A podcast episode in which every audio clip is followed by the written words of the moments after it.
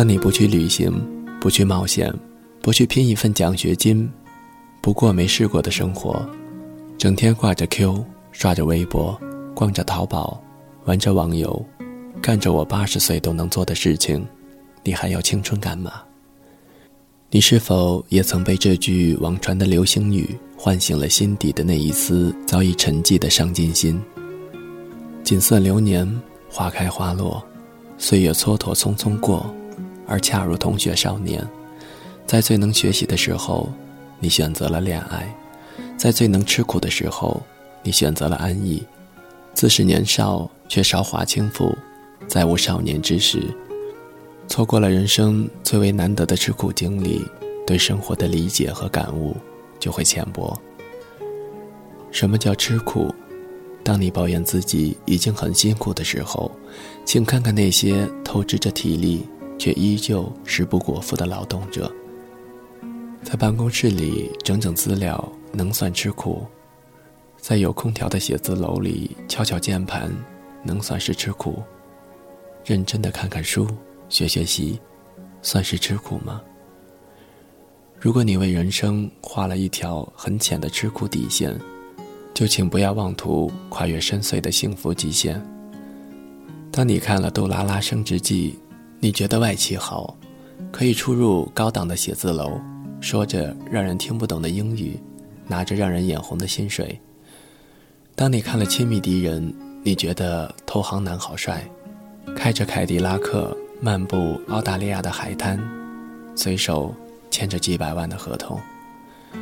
当你看到一条精妙的广告赞不绝口，你觉得做营销好潮，可以把握市场脉搏。纵情地发挥自己的创意。当你看到一位做房地产的朋友每天和有钱人出入各种高档场所，发着各种挥霍的微博，你觉得做房地产好赚钱？当你看到一位快销人员满世界出差，在各种地方住着五星级酒店，你觉得做快销好风光？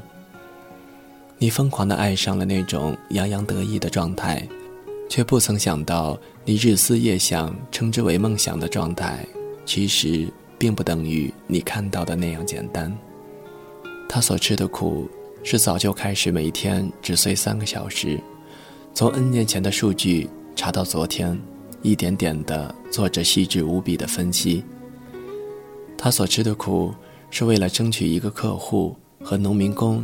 挤在一辆卧铺大巴上，冒着被偷、被抢、被撞车的风险，一边敲邮件，一边环顾周围诧异的眼神。他所吃的苦，是为了一套更合理、更系统的管理方法，而不断的和各个领导去磨合、去询问、去思考。他所吃的苦，是为了签订下一个大单，自己一个人在他乡。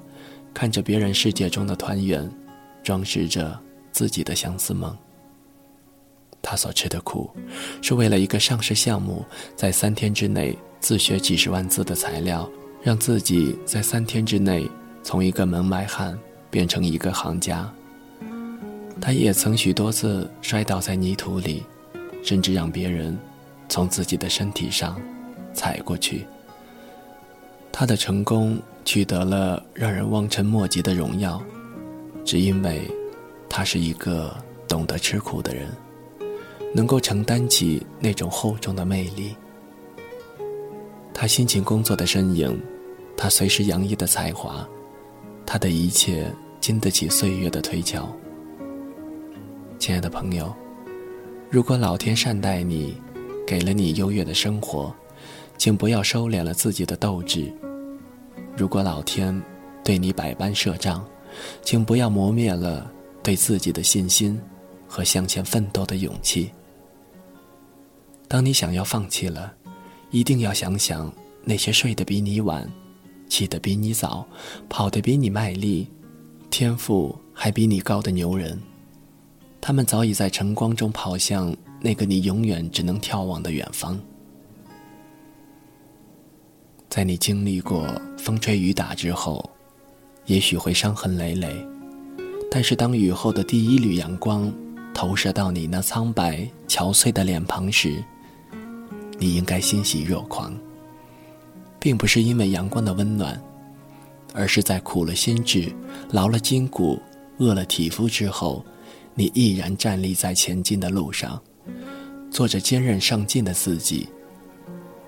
其实你现在在哪里并不重要，只要你有一颗永远向上的心，你终究会找到那个属于你自己的方向。所以，请不要在最能吃苦的时候选择安逸。没有人的青春是在红地毯上走过的。既然梦想着成为那个别人无法企及的自我，就应该选择一条属于自己的道路。